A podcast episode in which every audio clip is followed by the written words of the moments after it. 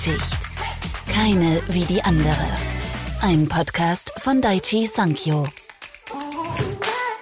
Herzlich willkommen zur ersten Folge unseres neuen Podcasts. Ich bin Sebastian Eck und begleite euch in eine Welt, die wir alle kennen. Es ist dunkel draußen, die Straßen sind fast leer, die meisten Menschen schlafen, aber in der Klinik, da geht's drunter und drüber.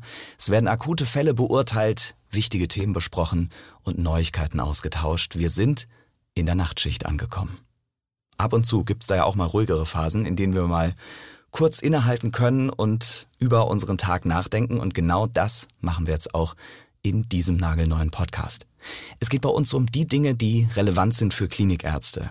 Dinge, die euch in eurem Klinikalltag begleiten, worüber ihr vielleicht grübelt oder womöglich auch noch zu selten nachgedacht habt.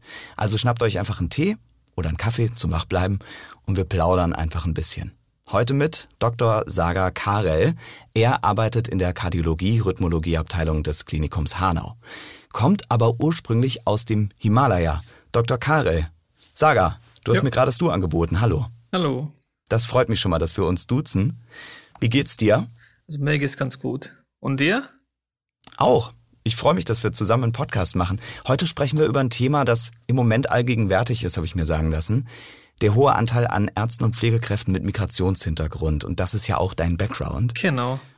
In manchen Situationen, kommen wir gleich zu, ist das im Klinikalltag gar nicht so einfach, gerade im Umgang auch mit den immer älter werdenden kardiovaskulären Patienten. Aber vielleicht erstmal ganz kurz zum zweiten allgegenwärtigen Thema Corona, nämlich. Mhm. Äh, nur damit die Zuhörer das auch wissen, wir sprechen natürlich hier pandemisch korrekt miteinander. Das heißt, wir sitzen in zwei getrennten Räumen und, Fun Fact, sogar mit etwa 50 Kilometer Abstand voneinander. Also ich glaube, viel sicherer geht's wahrscheinlich gar nicht. Wir sprechen hier über eine Leitung und das sind so die Maßnahmen, die man eben im Bereich Podcast treffen kann in Sachen Hygiene. Welche speziellen Vorgaben gibt's denn bei dir aktuell bei diesem Thema in der Klinik? Also in der Klinik aktuell äh, ist es viel zu viel eingeschränkt äh, wegen Corona. Vor allem die Besuchszeiten von Patienten, Angehörige sind eingeschränkt, ja. Und auch mhm. wenn die Patienten direkt zu uns kommen wollen, äh, in der Notaufnahme, halt wenn die Fieber haben oder auch äh, Husten und so weiter, die dürfen nicht direkt rein. Die müssen einen Umweg nehmen, ja. Also sind mehrere Einschränkungen, wo man die Masken und so weiter tragen soll, also mhm. tagsüber mit FFP2-Masken. Und ja, also ich habe es auch während der Pandemie angefangen zu arbeiten. Deswegen äh, habe ich äh, immer so gearbeitet seit Anfang. Du kennst es jetzt gar nicht anders. Genau, anders oh habe ich es auch nicht erfahren bis jetzt. Die Tests werden jetzt ein bisschen, ich sag mal, weniger aufwendig. PCR-Test war so das Anfangsding, womit wir alle durch mussten. Aber äh, gibt es jetzt bei euch in der Klinik auch Spuck oder ähm, andere Tests, die etwas weniger aufwendig sind also, und angenehmer? Angenehmer kann ich nicht sagen, aber halt, wir machen auch Schnelltests, die halt ganz schnell läuft. Also innerhalb von 15 bis 20 Minuten ist die Ergebnisse da.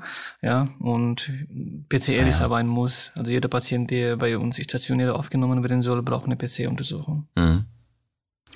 Kommen wir zum anderen Thema. Deine Familie stammt ja aus Nepal. Du hast hier in Deutschland studiert und äh, arbeitest jetzt eben als Kardiologe im Klinikum im hessischen Hanau. Wie kamst du denn auf Deutschland? Warum hast du hier angefangen? Also da würde ich ein bisschen was erzählen, ähm, wie ich nach Deutschland gekommen bin. Also mhm. Deutschland als Studienziel habe ich noch nie, als Kindheit oder in der Schule habe ich noch nie gedacht, ja. Und ich wollte auch wie alle meine Kollegen entweder nach Australien oder nach äh, USA fliegen und äh, dorthin zu studieren.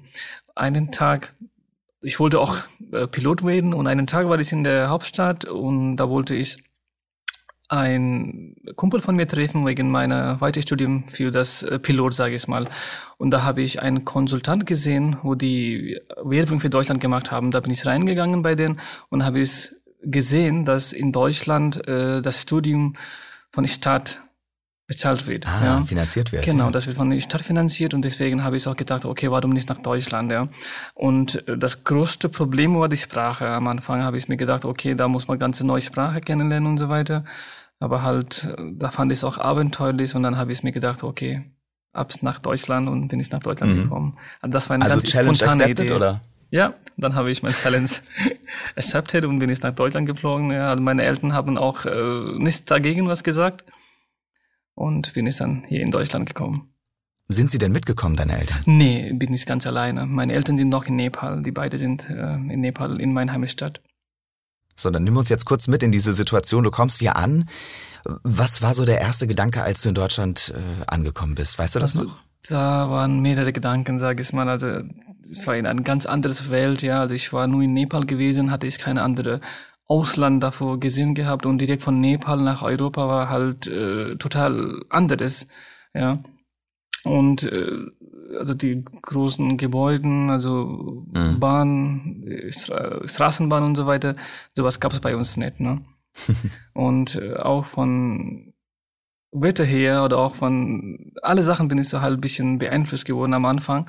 Und das, was ich immer noch erinnern kann, war, ich bin so um Mitte Juli hier gekommen, Juli, genau, bin ich Mitte Juli hier gekommen und es war so bis 10 Uhr, so hell, ja. Da fand ich komisch. Also bei uns gehen immer die Sonne so bis 18 Uhr runter und hier war bis ah, okay. 21 Uhr, 22 Uhr war aber hell.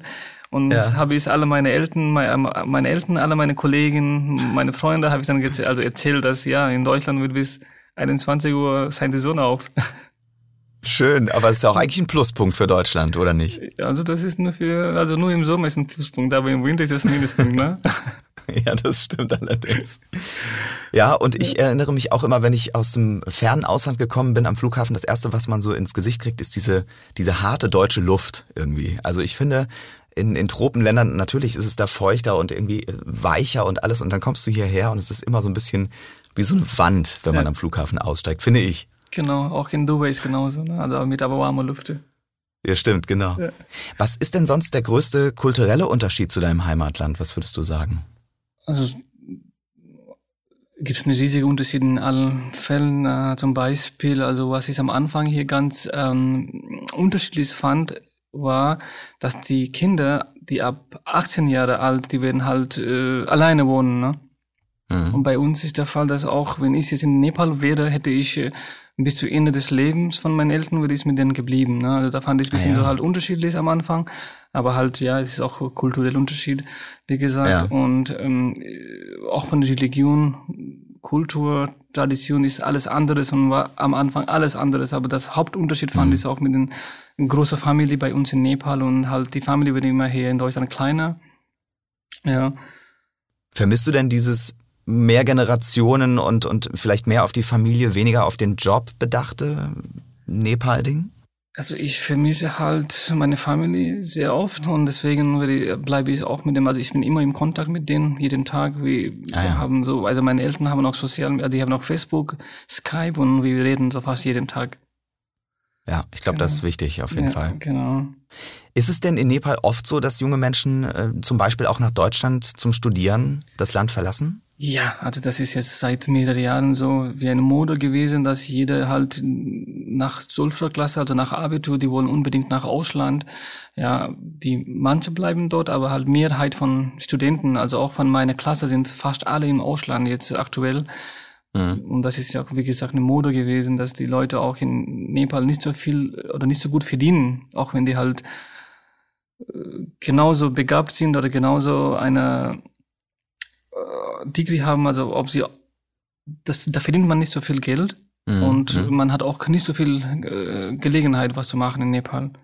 Ja, die, die einige, die dort sind, die machen auch da auch einen guten Job, sage ich mal, aber halt äh, die meistens wollen in Ausland gehen und auch da was äh, mitlernen. Die einige wollen zurück nach Nepal zurückkehren und die einige wollen mhm. dort einfach im Ausland bleiben. Ja. ja, was meinst du, wenn du jetzt in Nepal geblieben wärst, wie würde jetzt dein Leben aussehen?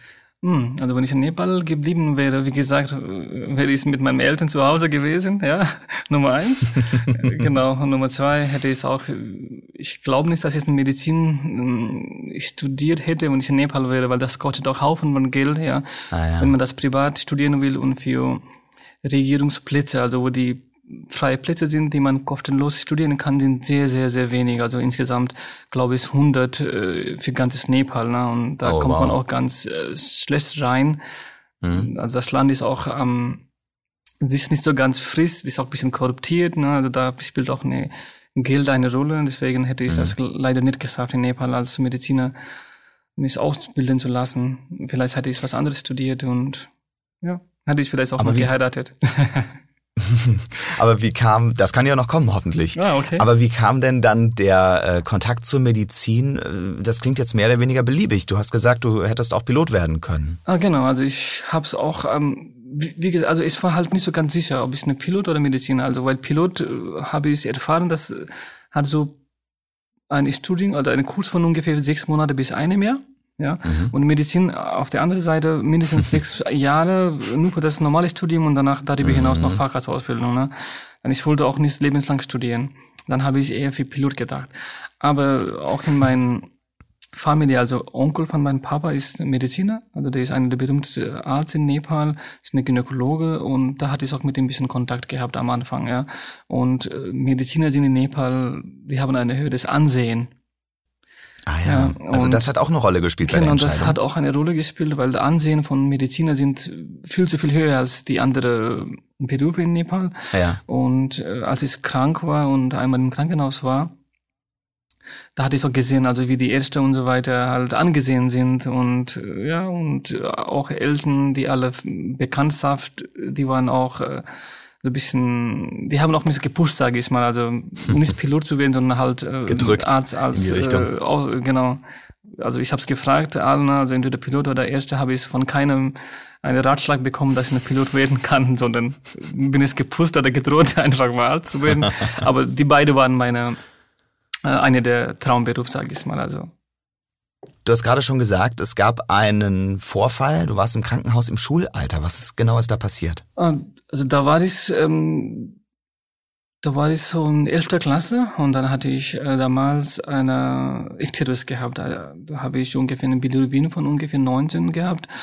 Hm. War ich aber fit, ja, hatte ich keine anderen Symptome bekommen. Und da war ich beim, beim Krankenhaus, äh, da war die Behandlung nicht so ganz gut, ja, habe ich ein paar Medikamente eingenommen und hat es nicht, sich nicht geändert. Und dann haben meine Eltern irgendwie von die Nachbarn und so weiter irgendwas über ein Ayurvedica-Medikamente irgendwie gehört. Und dann sollte ich irgendeinen pflanzlichen Saft für ungefähr eine Woche lang trinken. Und da bin ich auch gesund gewesen. Also da, das Ach weiß ja. ich nicht. Also ich weiß nicht, was ich getrunken habe. Das wäre interessant, wenn ich das rausfinden konnte. Ja, Kunde für viele jetzt, interessant Genau, das würde auch für mich interessant. Also damals habe ich nicht aufgepasst. Ja, also ich dachte, ja, irgendeine Flüssigkeit habe ich getrunken, ist jetzt weg. Aber halt, das eine interessante Flüssigkeit, glaube ich, was mein Ikterus Wow. ohne Probleme behandelt Du meinst, hat. er wurde dadurch wirklich äh, behandelt, ja? Ja, genau. Also sonst habe ich nichts gemacht. Sonst keine Wow. andere Behandlung. Also ich war auch nicht im Krankenhaus stationiert geblieben. Also war ich nur dort als ambulant wegen so. meinem Ikterus. Ja, die haben ein paar Medikamente gegeben und äh, nach einer Woche hat es nichts gebracht.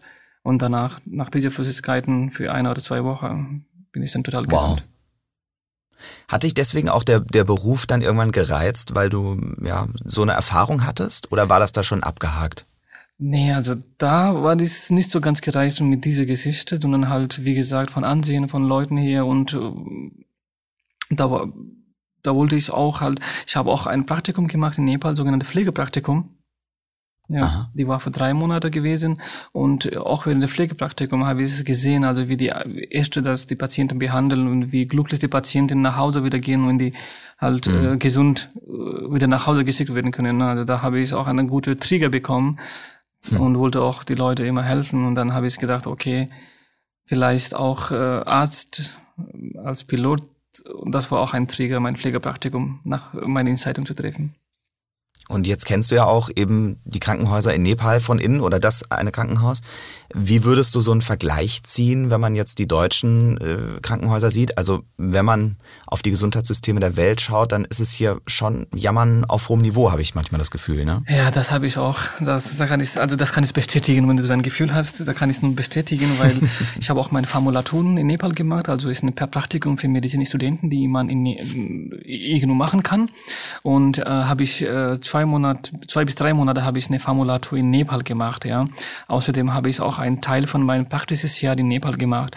Und da konnte ich die Krankenhäuser, also von innen und äh, von ganz nah habe ich dann alles kennengelernt. Ja. Ah, ja. Also wenn man dort in Nepal, äh, also mit Deutschland vergleichen will, das ich kein Vergleich, ja. Also in die Regierungskrankenhäuser in Nepal sind sehr, sehr schlecht ge gestaltet mit ganz minimaler Fazilität. äh, Geräte sind auch halt nicht so wie in Deutschland, ne? Aber die Privatkrankenhäuser sind genauso gut wie in Deutschland und äh, da kann man auch halt alles äh, Facilität ausnutzen, wie mhm. hier in Deutschland, ja. Aber also als Tourist auch, wäre man gut aufgehoben. Äh, nicht nur, aber da muss man auch richtig einen Haufen von Geld bezahlen. Also gibt es bei ah, uns ja. keine Krankenversicherung. Deswegen diejenigen, die in die Privat gehen können, da werden die mhm. gut behandelt, aber dafür auch äh, einen richtigen Haufen von Geld verlangt. Mhm. Aber wie gesagt, in Regierungskrankenhäusern sind die Lage nicht so ganz toll. Ja, da wird Gibt es billig, denn? aber halt ja. Äh, sind, man muss ja alle Sachen selber kaufen. Wenn du zum Beispiel irgendwas äh, Krankheit hast und ins Krankenhaus gehen musst, ja, mhm. dann musst du die ganze Sachen selber kaufen. Also von Spritzen bis die äh, Medikamente, bis auf die Wahnsinn. Alle Sachen, was man alles braucht, das musst du kaufen selber und bringst mhm. auch selber von Apotheker mit. Wenn du aber äh, irgendwas nennen solltest, was dort besser läuft, vielleicht gibt es ein besseres Verhältnis zum Patienten oder einen höheren Betreuungsschlüssel. Gibt es irgendwas, was du vielleicht sagen würdest, das machen die Nepalesen doch besser? Also da gibt's auch Pluspunkte, also positive Seite gibt's auch, wie du gesagt hast, äh, die machen die haben viel mit Patienten zu tun, also im Vergleich in Deutschland. Also hier haben wir meistens mit dem Dokumentation und Computerkram zu tun. Also wir arbeiten meistens am Computer mhm. mit Arztbriefe, mit äh, Dokumentation und alles. Ne? Und äh, manchmal denke ich es auch so, dass in Deutschland ein bisschen überdiagnostiziert wird. Also das heißt, die äh, Bildgebung und so weiter, Röntgen von irgendwie äh, Lunge oder so, das wird häufiger gemacht, ja. Und äh, im Vergleich das in Nepal, wenn der Patient mehr untersucht, ja, mehr Zeit für Patient genommen mhm. und die sollte die Überdiagnose werden halt meistens verzichtet. Die wollen nicht direkt äh, Röntgen für einen Patienten machen lassen, die ungefähr 20 äh, Euro bis 50 Euro pro Monat verdient. Ja. ja. und deswegen, also die solche Überdiagnose sind in Nepal sehr selten, glaube ich. Die werden eher unterdiagnostiziert. Aber wie gesagt, ähm, das find, fand ich ganz toll, dass die Ärzte für die Patienten mehr Zeit nehmen in Nepal. Mhm. Jetzt hast du auch schon von ayurvedischen Behandlungen gesprochen oder von einem geheimnisvollen Drink, den du zu dir genommen hast. Welche Rolle spielen denn äh, Phytopharmaka im Himalaya tatsächlich? Ähm, also Phytopharmaka hat eine besondere Rolle, sage ich mal, in Nepal. Wir haben auch Ayurveda-Firmen und so weiter in Nepal, die auch äh, mit den Pflanzen, pflanzlichen Medikamente zu tun haben. Ne? Und in Höhe Himalaya und in Bergen und so weiter, da sind meistens, da sind keine Apotheke.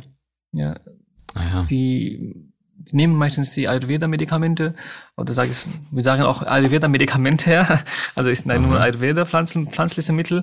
Und nun, wenn das nicht mit dem Ayurveda und so weiter geschafft werden kann, dann kommen die runter auf die andere Niveau und ähm, zum Beispiel in Höhe Himalaya bis 3.000, 4.000, da wohnen die Leute, ne? aber da gibt es keine ah. Krankenhäuser, keine Medikamente, keine Apotheke und so weiter.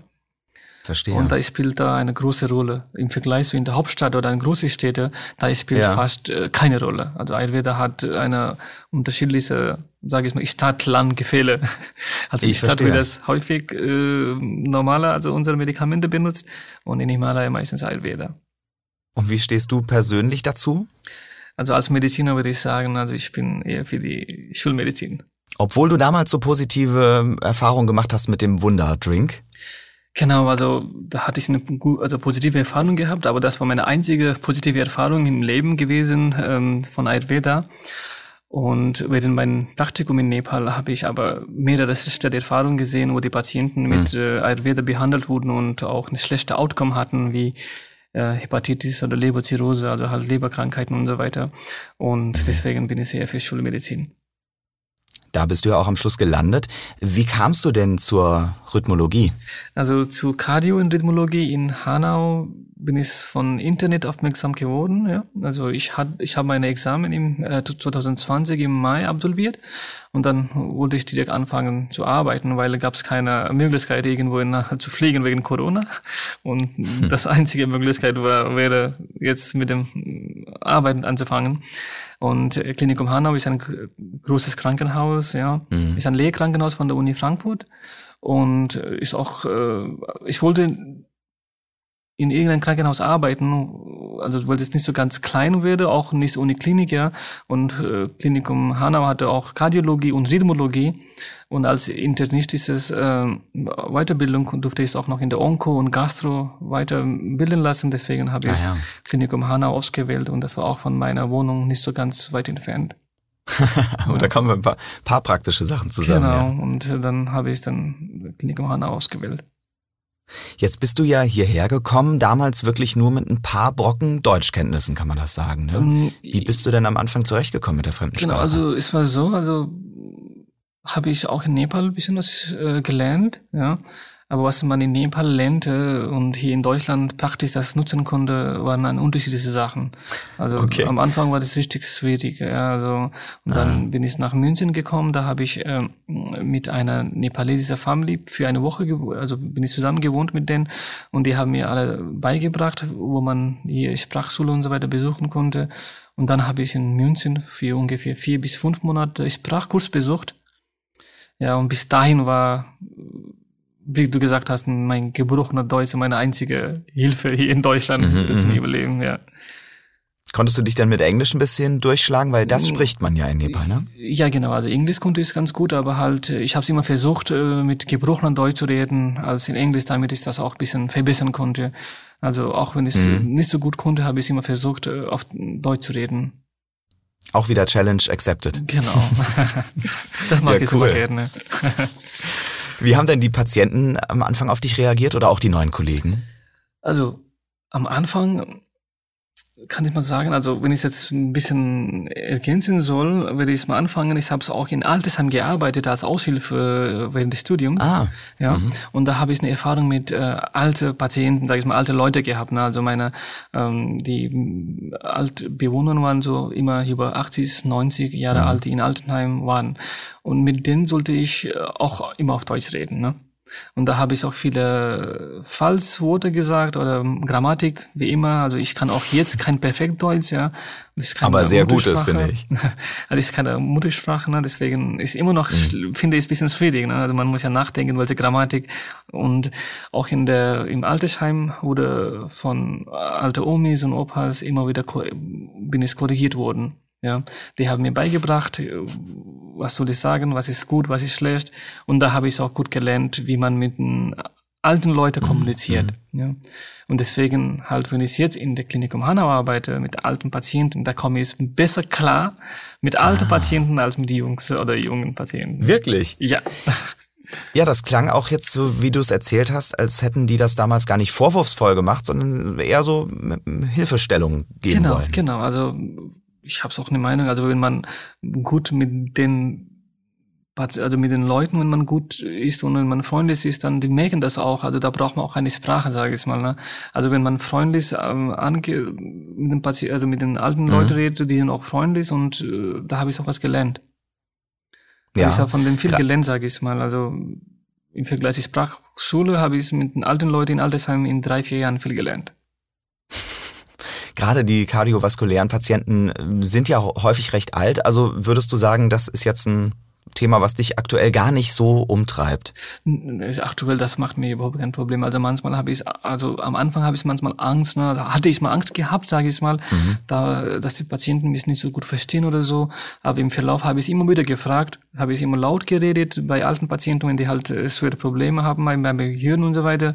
Und ah, habe okay. ich immer wieder Feedback gefragt, ob ich was verbessern sollte. Ne? Und wegen Feedback und so weiter, dann habe ich immer wieder äh, so Konfidenzlevel ein bisschen erhöht. sage ich mal. Aktuell sehe ich nicht das als ein großes Problem. Was würdest du äh, Tipps geben an Kollegen, die jetzt vielleicht gerade anfangen, auch diese Sprache zu lernen und da so ein bisschen unsicher sind? Das erste Tipp ist also nicht nur lernen, sondern auch als praktizieren, sage ich mal. Also wenn man in Altersheim oder wo in Klinikum als Pflegekraft oder mhm. sowas als Aushilfe arbeitet, dann lernt man viel. Ja, ah. und solche Sachen, also die Erfahrung hilft. Deswegen also nicht nur einfach ein Bücher lesen und so weiter, sondern halt auch unterhalten mit Leuten. Und ähm, auch wenn man nicht so gut Deutsch kann und dann immer auf Deutsch reden. Also nicht versuchen auf eine andere Sprache, also nicht auf Englisch oder die andere mhm. Sprache zu als Möglichkeit zu nutzen, sondern als Deutsch, als äh, Hauptsprache weiterzureden, obwohl man falsch redet, weil man wird korrigiert und man lernt dann mhm. durch Fehler. Aber vielleicht gibt es Leute, die nicht so gut mit Kritik umgehen können oder so. Würdest du sagen, das ist eine Stärke von dir?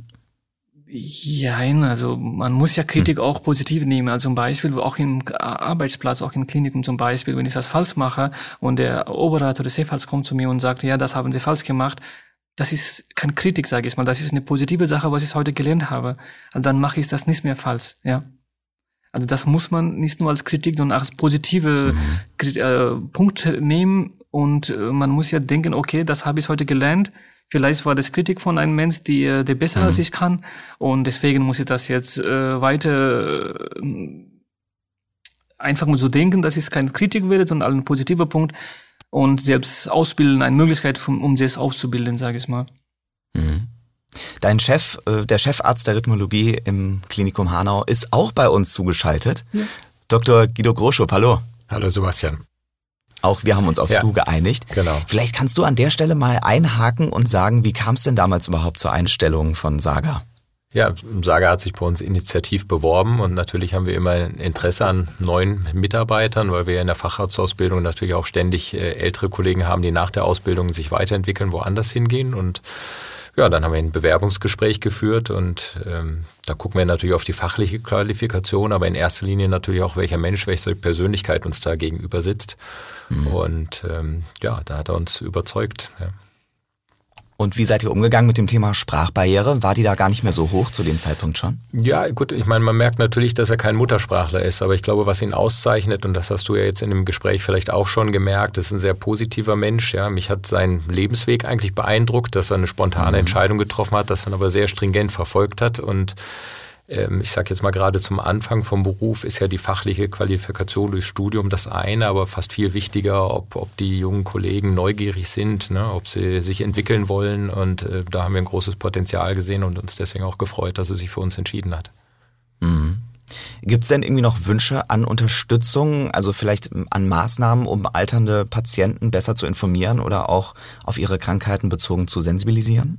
Ähm, meinst du jetzt im Zusammenhang mit Migrationshintergrund oder oder Genau, allgemein? richtig. Ja. Ja gut, also ich, ich glaube, man muss versuchen natürlich das Sprachniveau auf ein Level zu bringen, äh, dass die Kommunikation mit den Menschen funktioniert. Und das ist, glaube ich, gerade in der inneren Medizin natürlich wichtiger als vielleicht in einem chirurgischen Fach, ja, wo man einfach die Anamnese, das Gespräch mit dem Patienten noch einen höheren Stellenwert bekommt als das rein mhm. mechanische Operieren. Ja. Ähm, wir, wir bieten dazu am Klinikum auch Sprachkurse für die neuen Kollegen aus anderen Ländern an, die natürlich dann neben der Arbeit herlaufen. Das ist auch eine Belastung, aber zumindest ein Angebot und äh, versuchen natürlich auch intern unter den Kollegen zu helfen. Und wie Sager auch sagte, also die, bei der Arbeit muss man viel sprechen und dann entwickelt sich das auch rasch. Ja. Mhm. Jetzt äh, sind wir hier alle per Du. Ja. Wie ist das im Klinikalltag, wenn ich fragen darf? Kommt also, mir sehr flach vor, die Hierarchie. Also ich bleibe persönlich beim Sie, was kein Mangel an der Wertschätzung ist, aber was in manchen Situationen, glaube ich, äh, gut ist. Aber ich denke, das muss jeder für sich selber entscheiden. Ähm, hat aber, wie gesagt, nichts mit der Wertschätzung oder mit dem, der Art, wie man miteinander mhm. umgeht, zu tun. Aber es ist natürlich toll, dass wir das für dieses Gespräch so ein bisschen aufbrechen. Ja. Gibt es denn auch was, was äh, du von Saga lernen konntest? Ja, so mich hat es einfach seinen Lebensweg beeindruckt, ja. Und äh, ich glaube, was ich für mich auch wieder mitgenommen habe, das ist, wenn Chancen sich bieten, dass man sich ergreifen muss, ja, dass man auch einfach mal springen muss, wenn es auch kein Netz mit doppeltem Boden gibt. Und ich glaube, er hat sich bis jetzt mit seinem Weg schon dafür belohnt und ich habe sehr viel Respekt davor, dass er als junger Mensch, wie auch viele andere, die aus anderen Ländern nach Deutschland kommen, um zu arbeiten, die riskieren einiges, die gehen in ein ganz fremdes Land, wo sie nur geringe Sprachkenntnisse haben und ähm, davon gibt es viele, die einen sehr guten Weg machen und das unterstützen wir dann auch gerne und ich glaube, das können wir auch für uns ein bisschen übernehmen, ja, dass man einfach auch mal wieder Risiken eingeht, um sich weiterzuentwickeln und an seinen eigenen Weg glaubt. Ja.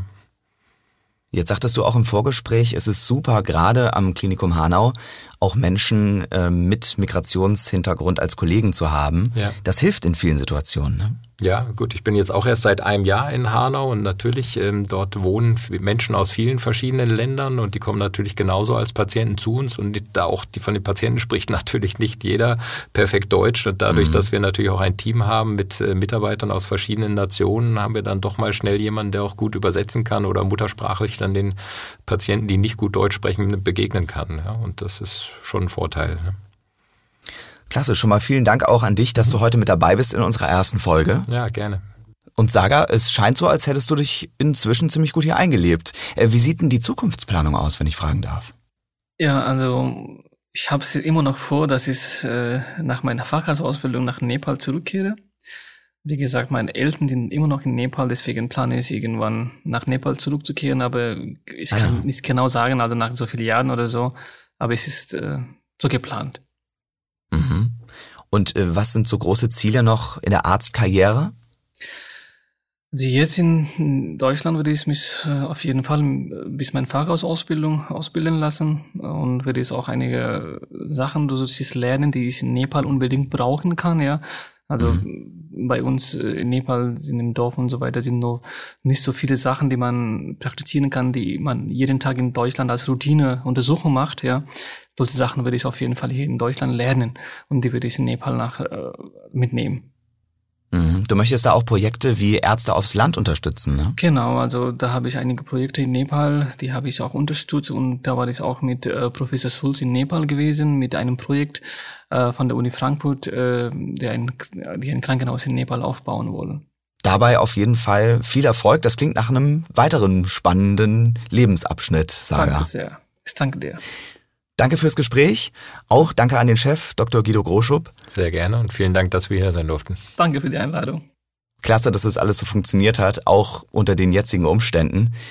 Wir freuen uns auf den nächsten Podcast. Der wird wieder pünktlich um 20 Uhr zur nächsten Nachtschicht erscheinen. Und natürlich hätten wir gerne euer Feedback. Wie hat euch die erste Folge gefallen? Sagt's uns in der Kommentarfunktion. Bis zum nächsten Mal. Alles Gute, bleibt gesund. Nachtschicht. Keine wie die andere. Ein Podcast von Daichi Sankyo. Jeden zweiten Donnerstag um 20 Uhr.